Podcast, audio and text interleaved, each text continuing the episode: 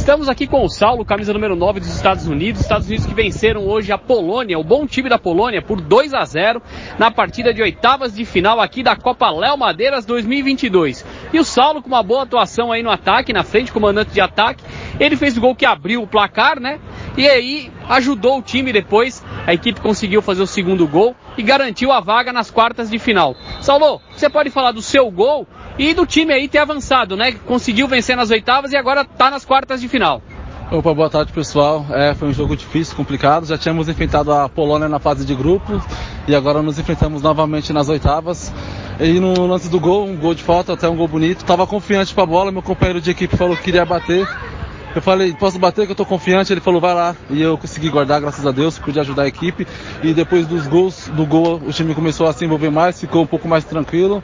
E conseguimos segurar o resultado, foi um bom jogo. O time da Polônia também competiu bastante, é um time que merecia. Mas hoje a vitória foi nossa porque nós merecemos mais.